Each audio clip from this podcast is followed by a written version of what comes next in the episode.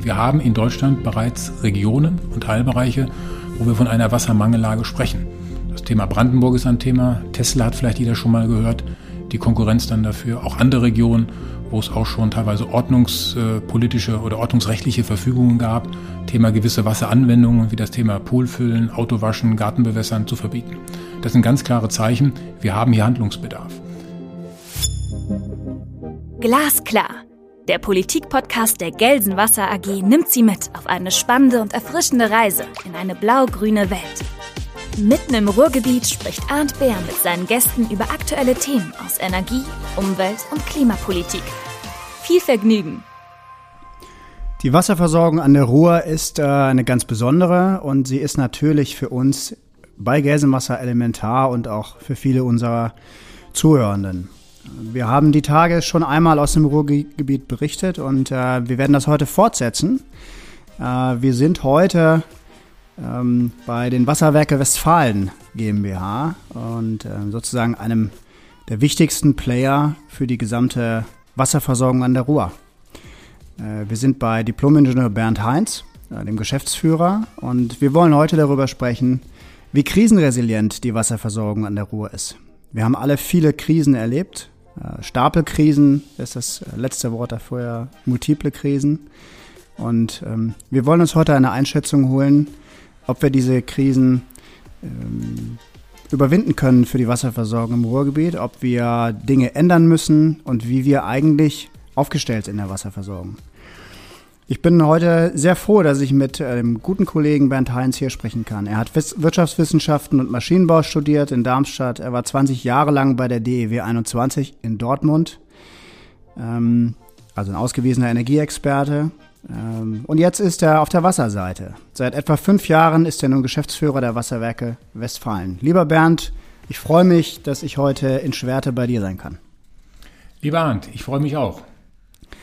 Ähm, Bernd, bitte stell dich doch noch mal kurz vor äh, aus deiner Sicht, äh, mit den aus deiner Sicht wichtigsten Worten und vielleicht mit Blick auf die Frage, wie war dein Tag heute schon? Was hast du schon gemacht? Mein Tag war heute sehr intensiv. Ich hatte eine Besuchergruppe und habe mich um das ganze Thema Energieversorgung bei uns gekümmert. Aber vielleicht mal kurz zu mir persönlich. Ich bin äh, 56 Jahre alt, äh, quasi auf zwei Beinen groß geworden, Technik und Ökonomie. Und äh, das hilft sehr stark, Gesamtzusammenhänge zu erkennen. Die Wasserwerke haben eine tolle Aufgabe der Grundversorgung der Menschen eine Daseinsvorsorge mit Trinkwasser eigentlich etwas, was für alle selbstverständlich ist, aber da glaube ich, kommen wir später noch, äh, gehen noch drauf ein. Es wird aber nicht selbstverständlich bleiben, wenn wir nichts tun. Mhm. Ähm, was bist du so für ein Typ? Was machst du so in deiner Freizeit, wenn du dich nicht mit Wasserversorgung äh, befasst? Oh, ich bin eher der Ausdauertyp. Also ich schwinge mich gerne aufs Fahrrad oder gehe gerne lange Strecken wandern.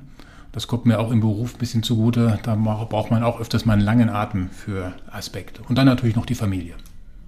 Das ist ja bei Technikern oft der Fall, ne? Mit dem äh, den Langlauf und sowas. Da gibt's ja, kann man jetzt ja psychologisch deuten, aber also Menschen, die, die lieber länger nachdenken und für sich alleine sind? Das auch. Aber äh, pflege auch sehr stark den Austausch. Denn nur im Austausch kann man neue Erkenntnisse gewinnen. Ähm, okay, lass uns in das Thema einsteigen. Die, die Wasserwerke Westfalen. Ähm, was macht ihr? Was sind so die Aufgaben, die ihr ausfüllt hier? Ja, unsere Aufgaben ist Trinkwasser zu erzeugen aus der Ruhe. Und zwar Trinkwasser für über eineinhalb Millionen Menschen direkt von uns. Das ist die Kernaufgabe. Und zwar die Aufgabe füllen wir schon seit äh, deutlich über 100 Jahren aus. Die zweite Aufga Aufgabe ist, wir erzeugen regenerativen Strom aus Wasserkraft aus der Ruhr.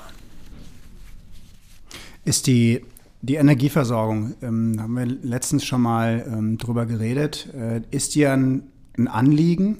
Ähm, vielleicht auch aus deiner Vergangenheit, aber sicherlich auch, glaube ich, vor dem Hintergrund der letzten Krisen. Ne? Warum hast du ähm, so viel dich mit der Energieversorgung hier bei den Wasserwerken Westfalen befasst? Ja, wir erleben ja schon seit vielen Jahren, dass unser ganzes Energiesystem sich verändert. Wir bauen es ja um. Nach dem Thema Kohleausstieg, was gerade jetzt kommt, Kernkraftausstieg und auf regenerative Energien. Äh, wir haben es im letzten Winter sehr stark erlebt, ist die Frage der Sicherheit der Energieversorgung elementar, auch für uns in der Trinkwasserversorgung. Äh, jetzt haben wir seit einigen Jahren richtig Fahrt aufgenommen in Deutschland, aber dieser Umbauprozess soll sehr schnell vonstatten gehen und das Thema Sicherheit darf da nicht in den Hintergrund rücken. Und da haben wir hier und da ein bisschen Zweifel. Deswegen haben wir das Thema Energieversorgung Sicherheit, gerade für uns in der Trinkwasserversorgung, denn ohne Strom kein Trinkwasser, sehr stark in den Vordergrund gerückt. Was habt ihr da gemacht? Also wir haben äh, unsere Eigenerzeugung ausgebaut, da sind wir auch noch nicht am Ende, dass wir uns deutlich krisenfester aufstellen. Thema Blackout oder Brownout, sprich geplante Abschaltung, was im letzten Winter ja durchaus in der Diskussion war.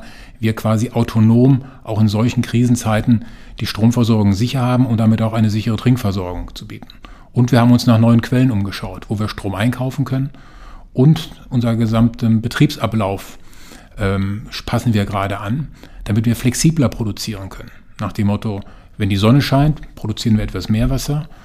Ist es eher, eher äh, nicht sonnig oder auch wenig Wind, dann etwas weniger. Also etwas mehr nach dem Dargebot der erneuerbaren Energien unsere Produktion anzupassen. Das ist ein ganz neuer Schritt in der Branche. Mhm. Eigenerzeugung heißt ähm, also primär erneuerbare Energien.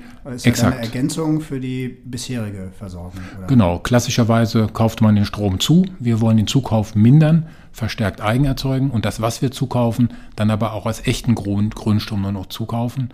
Denn wir haben zwar große Flächen im Ruhrtal als Wasserversorger, aber das Thema erneuerbare Energienanlagen hier zu bauen, Thema Windkraft, Photovoltaik, da sind wir auch in einem meiner Lieblingsthema Genehmigungskultur in Deutschland ist alles nicht so einfach umsetzbar. Wenn man hier in Schwerte aufs Gelände fährt, fällt auf, äh, es ist alles, also jede Dachfläche ist mit Photovoltaik mittlerweile besetzt. Äh, also das ist äh, auffällig, weil es selten so im Wasserwerk ist. Ähm, hast du Schwierigkeiten mit der Akzeptanz gehabt, das hier so zu machen? Also es gibt ja die Diskussion im Wasserschutzgebiet und am Wasserwerk. Ähm, wir haben das auch bei uns lange durchgemacht. Ähm, ist das ein Thema für dich, erneuerbare Energien auf dem Wasserwerksgelände? Ja, das ist eigentlich äh, mit eines der größten Themen überhaupt. Die Akzeptanz intern war überhaupt keine Frage. Extern ist es ein Genehmigungsaspekt ein sehr großer. Welche Flächen gehen? Wie bekommt man Genehmigungen hin? Wir hatten eine Anlage gebaut, die auch in Betrieb ging vor der Ukraine-Krise. Das war gut. Alles andere danach äh, ist nicht einfacher geworden und wir haben eben lange Zeiten, dies umzusetzen dafür. Aber ich sehe dort die Zukunft, dass, wie wir es bundesweit auch machen, Flächen zu nutzen, ob es Dächer sind oder auch äh, entsprechende Freiflächen für die Energieversorgung zu nutzen. Und die Wasserwirtschaft kann einen bedeutenden Beitrag dazu leisten, auch unser Trinkwasser künftig CO2-neutral damit zu gestalten.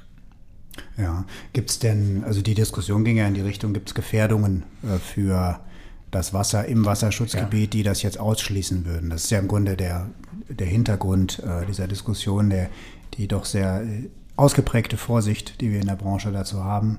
Ähm, siehst du da Gefährdungen oder wie sind eure Erfahrungen? Wir haben das sehr ernst genommen und geprüft. Aber ich sehe einfach, wir haben auch eine reife Technologie mittlerweile, wo solche Aspekte der Gefahrstoffe, Auswaschungen, Wasser- und Umweltgefährdungen heute alles zu berücksichtigen ist dann dafür. Und äh, wir haben Maßnahmen getroffen, damit so etwas nicht passiert.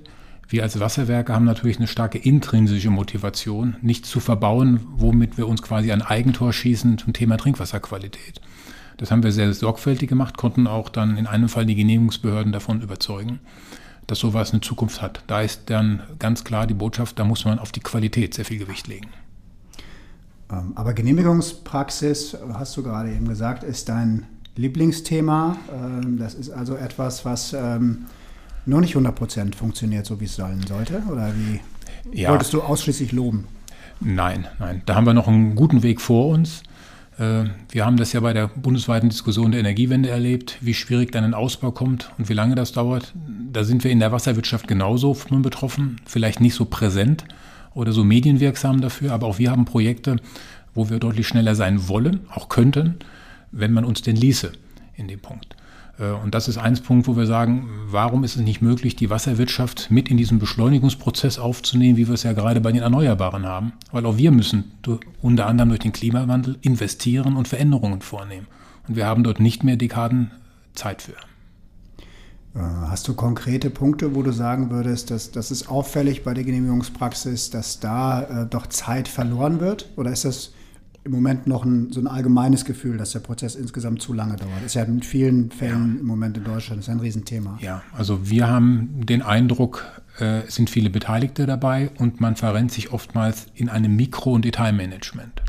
Das ist so mein mhm. Eindruck, das kostet Zeit, das kostet Kapazitäten der Behörden. Die Behörden haben Personalmangel wie überall.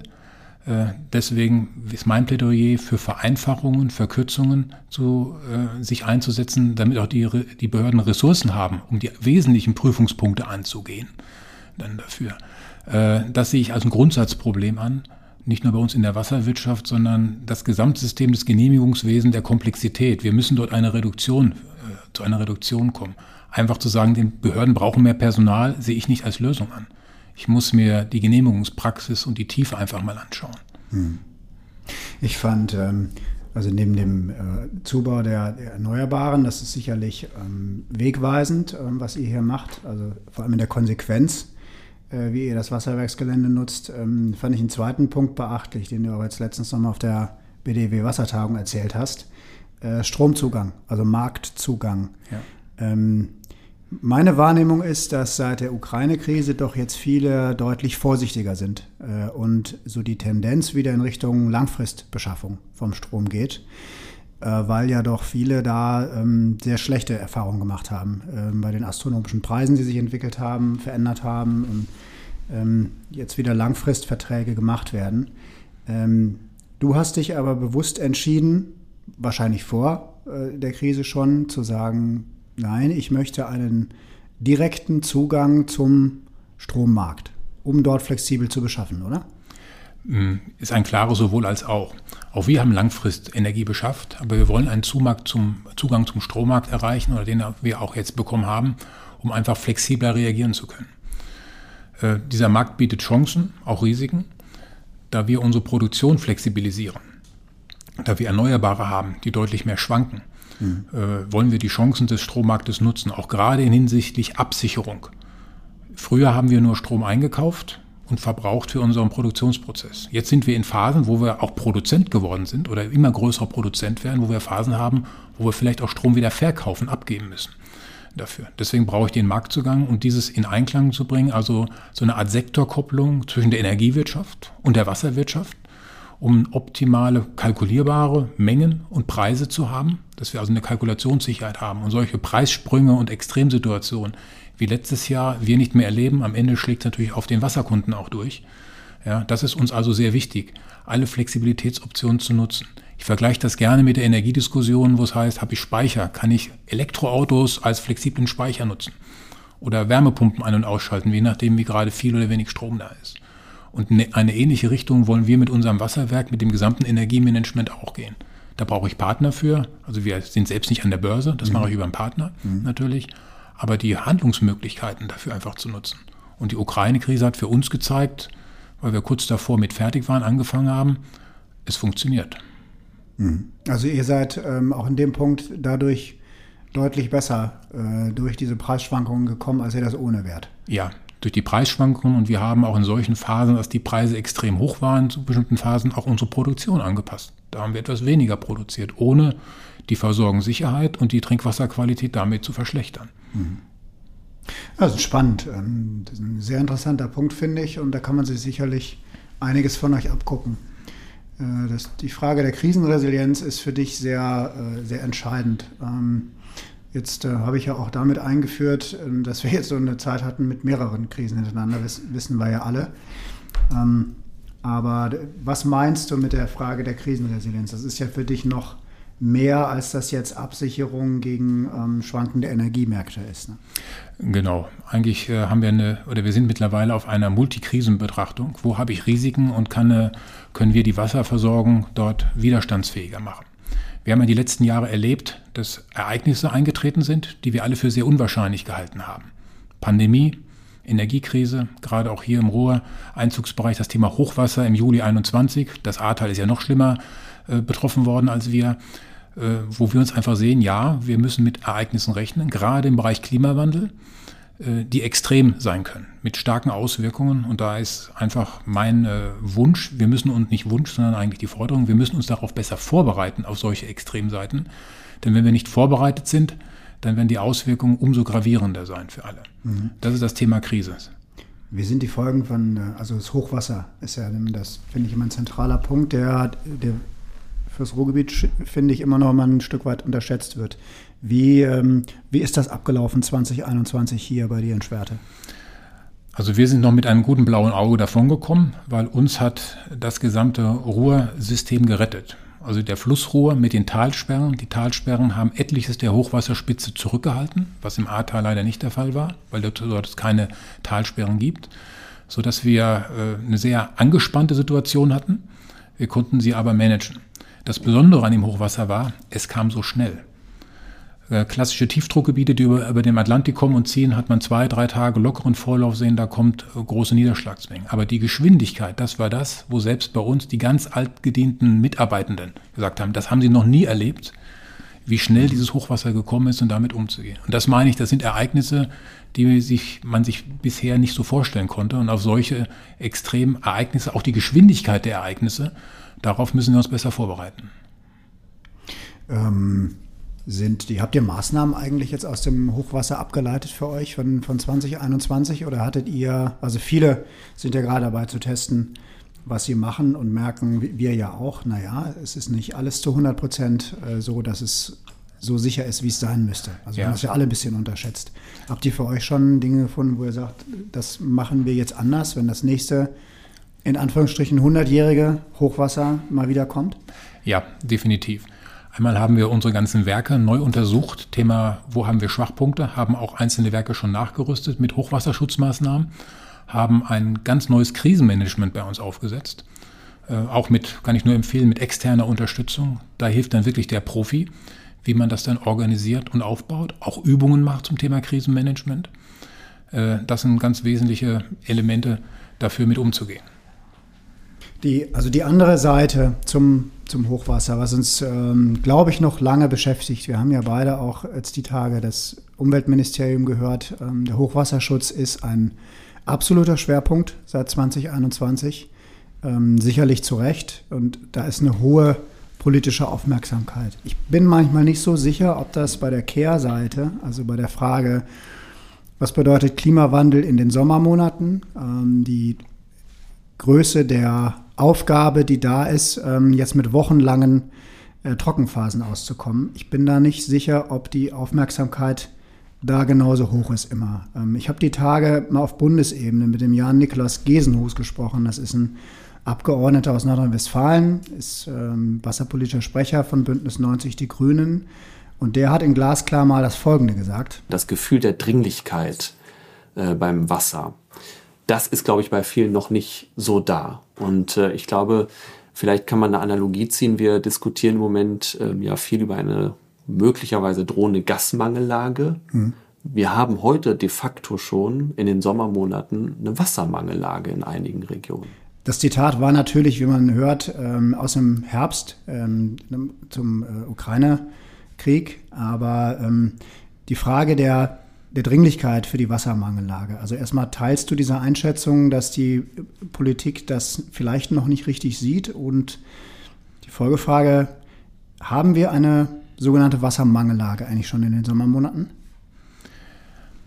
Ich sehe die, Dringlichkeit dieser Frage. Diese Frage wurde wohl etwas überlagert durch die letzten Krisen, gerade das Thema Energiekrise. Dort waren alle Entscheidungsträger mit anderen Fragen beschäftigt, über den Winter zu kommen. Sehr gut nachvollziehbar. Aber wir haben hier eine Strukturfrage im Wasserbereich. Und wir haben in Deutschland bereits Regionen und Teilbereiche, wo wir von einer Wassermangellage sprechen. Das Thema Brandenburg ist ein Thema. Tesla hat vielleicht jeder schon mal gehört. Die Konkurrenz dann dafür. Auch andere Regionen, wo es auch schon teilweise ordnungspolitische oder ordnungsrechtliche Verfügungen gab. Thema gewisse Wasseranwendungen wie das Thema Poolfüllen, Autowaschen, Gartenbewässern zu verbieten. Das sind ganz klare Zeichen. Wir haben hier Handlungsbedarf. Ähm, deswegen plädiere ich dafür, auch jetzt Vorsorge zu treffen, dass wir dieses Thema angehen, um halt eben äh, dann nicht noch in weiter ausgeweiteten Diskussionen zu kommen. Ein Beispiel. in Nordrhein-Westfalen 40 Kommunen, da habe ich nochmal nachgeguckt, ja. die Tage, ich konnte es auch kaum glauben. 40 Kommunen, die schon äh, Beschränkungen für die ja. Wasserversorgung ausgesprochen haben. Ja, und ich glaube, Arndt, das ist erst der Anfang. Wir haben dieses Jahr hier in Deutschland ja erlebt, ja, der Sommer war gefühlt gar nicht so viel Sommer durch den starken Niederschlag im August. Dennoch sind die Durchschnittstemperaturen sehr hoch gewesen, wieder mhm. Richtung Rekord. Ich glaube, wir haben mittlerweile die 1,5 Grad in NRW schon längst erreicht, gerade in diesem Jahr Durchschnittstemperatur. Ja, ich glaube, das ist so, rechnerisch. Ja. Ne? Ja. kam jetzt letztens vom Lahnhof. Diese, diese haben wir erreicht. Und ich schaue mal gar nicht so weit weg, nur einige hundert Kilometer weg. Dieses Jahr hatten wir ja gerade in Süd- und Mittelfrankreich das Thema extremen Wassermangellage. Ich muss gar nicht nach Andalusien gehen. Und wenn wir uns anschauen, diese Regionen sind nicht so weit weg von uns. Äh, so dass, glaube ich, es nicht unwahrscheinlich ist bei der weiterklimatischen Entwicklung, dass wir ähnliche Situationen in wenigen Jahren durchaus auch mal hier haben können. Dann dafür. Ähm, ich glaube, das ist einigen Entscheidungsträgern noch, noch nicht ganz so bewusst, auf welches klimatische Szenario wir uns hier einstellen müssen. Für die Wasserversorgung, aber für andere Bereiche halt eben auch. Ich habe denn, also was die Südfrankreich betrifft, gebe ich dir absolut recht. Ich bin diesen Sommer auch im ich bin auf Korsika gewesen und das war ein großes Thema, auch bei den französischen Zeitungen. Äh, es hat richtig Krawalle gegeben zwischen Landwirten und Leuten, die einen ähm, Wasserbehälter dort, der leer lief, äh, bewacht haben. Ähm, also es sind wirklich dramatische Bilder teilweise gewesen. Wir haben das in Deutschland so ein bisschen, glaube ich, aus dem Fokus, weil wir ja doch ähm, gefühlt auch einen sehr nassen Sommer hatten, einen sehr schlechten Sommer, hätten wir früher gesagt.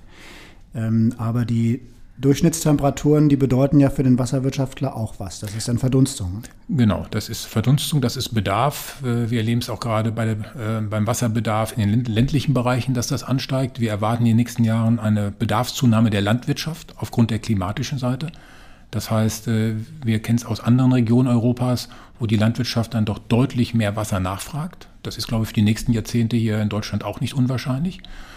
Äh, sich darauf einzustellen dafür. Und ich möchte nur sagen, Wasser hat noch einen ganz anderen Faktor, nämlich als Standort, als Wirtschaftsfaktor. Wir kommen aus einer Phase heraus, wo wir eigentlich ein wasserreiches Land sind in Deutschland. Und wir erleben Diskussionen, ich sagte eben schon Tesla in Brandenburg, wenn nicht genügend Wasser da ist und wenn nicht nur das Wasser für die Industrie eng da ist, sondern alleine schon der Wasserversorger sagt, ich kann auch kein neues Wohngebiet mehr ausweisen, weil wir haben nicht mehr Ressource. Ja, da sind wir hier in unserer Region noch nicht. Ja, aber es wird enger werden und da müssen wir uns äh, mit befassen, weil am Ende heißt Wirtschaftsfaktor auch Industrie, Wirtschaft, Gewerbe, Arbeitsplätze, Wertschöpfung und Wohlstand. Ähm, der Kreis, äh, in dem sich das Tesla-Werk äh, befindet, ich glaube, das ist der Strauß-Erkner, heißt er, glaube ich, hat Martin Weyand die Tage erzählt, äh, ist jetzt mittlerweile so, dass er keine Neuanschlüsse mehr zulässt. Also da sind schon knappe Bemessungen für Wasser da. Wir werden das hoffentlich bei uns in Nordrhein-Westfalen nicht so schnell sehen, wobei wir ja in Ostwestfalen auch durchaus eine Region haben, wo wir ähm, zumindest wissen, dass es die nächsten Jahre sportlich wird, da die Wasserversorgung aufrechtzuerhalten. Wir hatten das an anderer Stelle auch schon mal hier im Podcast. Ähm, was treibt dich äh, hier an der Ruhr um, wenn du den Klimawandel und das Thema als Wasserwirtschaftler betrachtest und den Umgang äh, damit, ähm, vielleicht gerade auch was in, mit Blick auf die Politik im Moment so zu diskutieren ist. Ja, also uns als Unternehmen treibt um, dass wir uns fit machen für den Klimawandel, unsere Anlagen anpassen, also unsere Anlagen durchaus auf mediterrane Verhältnisse vorbereiten, mit höheren Temperaturen umgehen können, ja, dass auch dann die Trinkwasserversorgung läuft. Das ist das, was wir selbst im Beritt haben. Auch das Thema Hochwasserschutz, was wir selber machen können. Was uns aber viel mehr umtreibt, ist das, was unseren Unternehmensbereich die Werksgrenzen verlässt. Ob das Hochwasserschutz ist oder gerade das Thema die Ressource Ruhr. Wir sind ja ein Trinkwasserproduzent und sind auf die Ruhr mit der Wasserführung angewiesen. Das ist quasi, Ruhr ist unser Vorlieferant. Und äh, über den Vorlieferant mit den Talsperren machen wir uns Sorgen. Wir machen uns nicht Sorgen, dass es nicht mehr reichen würde, wir machen uns Sorgen, dass die alte Bewirtschaftungsstrategie dieser Talsperren und der Ruhr, die aus seiner Zeit basiert 60er, 70er, 80er Jahre, als wir ganz andere Witterungsverhältnisse hatten, im Klimawandel nicht mehr passt. Ja, und äh, wir brauchen hier ein anderes Bewirtschaftungsregime, ein deutlich flexibleres Talsperrenmanagement, damit man an der Ruhr auch längere Trocken- und Dürrephasen überstehen kann, damit wir genügend Wasser haben, damit aber auch die Ruhr als Ökosystem längere Zeiten überstehen kann dann dafür. Das treibt uns um und das ist momentan für mich die Prioritätsfrage Nummer eins. Kriegen wir unser Ressourcensystem hier angepasst und flexibler, um diesen Herausforderungen gerecht zu werden? Wir haben die Tage mit, mit Professor Jardin schon mal gesprochen, also Vorstandsvorsitzender der Ruhrverband, äh, der, der genau das bestätigt hat, der seine Sicht der Dinge auch nochmal dort eindrücklich geschildert hat. Wie, vielleicht kannst du das für die Menschen, die uns zuhören, die keine wasserwirtschaftlichen Experten sind, vielleicht nochmal den versuchen, den Zusammenhang zu erklären, äh, wo das Problem liegen könnte bei besonders trockenen Phasen. Ja, also unser äh, Szenario, wo wir am meisten Respekt vor haben, ist, dass wir haben ein trockenes Jahr. Die Talsperren gehen sehr weit runter im Sauerland. Sie füttern die Ruhr auf. Wir haben das 2018 bis 2020 erlebt. Ohne Talsperren wäre die Ruhr hier bei uns in Schwerte trocken gewesen. Wirklich trocken gefallen. Mhm. Wie man es nur aus Western quasi kennt. Hätte die Ruhr dann hier ausgesehen. Mhm. Dank Talsperren war das nicht.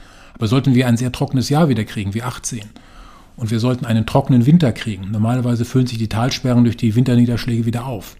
Und die Talsperren haben im Frühjahr nicht 90 oder 95 Prozent, vielleicht nur 50 oder 60 und es kommt wieder ein trockenes Jahr, dann äh, kriegen wir ein echtes Problem.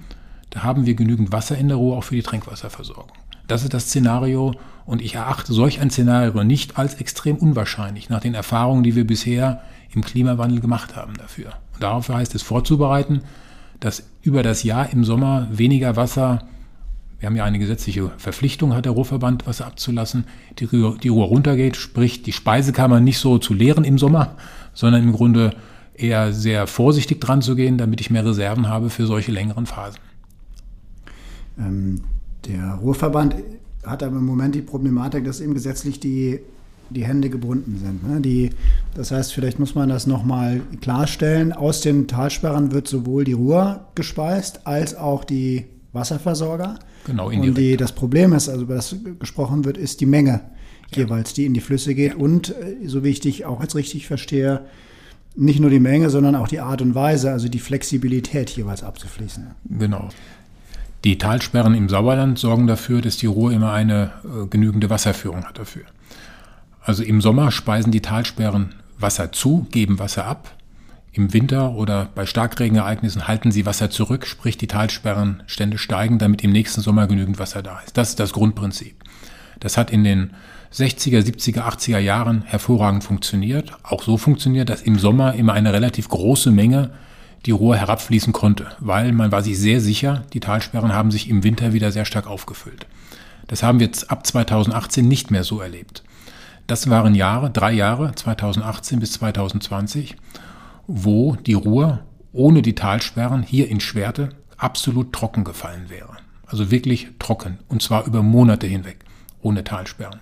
Das zeigt, wie wichtig die Talsperren sind, das, was unsere Vorväter mal errichtet haben, für diesen Zweck. Eigentlich eine sehr gute Idee, auch für solche Trockenzeiten, die Ruhr als sicheren Trinkwasserlieferanten äh, zu bewirtschaften.